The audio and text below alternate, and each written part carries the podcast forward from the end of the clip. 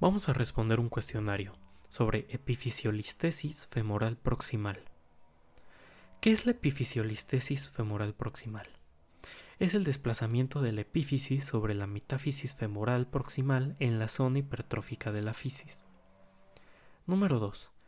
¿Cuáles son las capas de la fisis? Germinal, proliferativa y calcificación de reserva. Número 3. Dirección en la que se desliza la cabeza femoral adentro, abajo y atrás con relación a la metáfisis.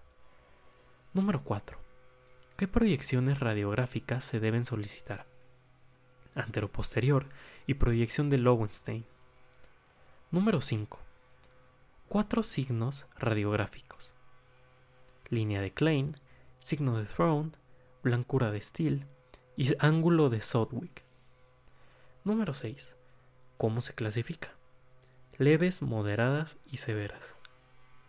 Clínicamente puede ser estable o inestable, con no bipedestación y marcha, y con el tiempo puede ser crónico y agudo.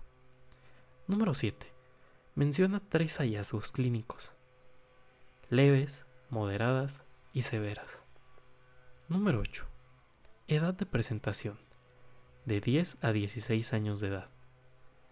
Número 9 factores de riesgo, obesidad, factores mecánicos, como posición y parámetros espinopélvicos para ver relaciones entre pelvis, sacro y cadera. Número 10. ¿Cuál es el tratamiento? Es intervención quirúrgica donde se fija la epífisis en colocación de, tornillos canulados. Un ejemplo. Palillo por ejemplo, en un palillo de hamburguesa para que no se desarme y se desliza una capa sobre otra. Lo mismo ocurre con la colocación del tornillo canulado. Número 11. Menciona tres complicaciones. Pueden ser propias de enfermedad, como el deslizamiento completo en lesión de, de fisis y daño articular severo. O tratamiento, no pasar el tornillo o en secuelas con artrosis. Número 12 menciona la secuela más común a largo plazo, la necrosis.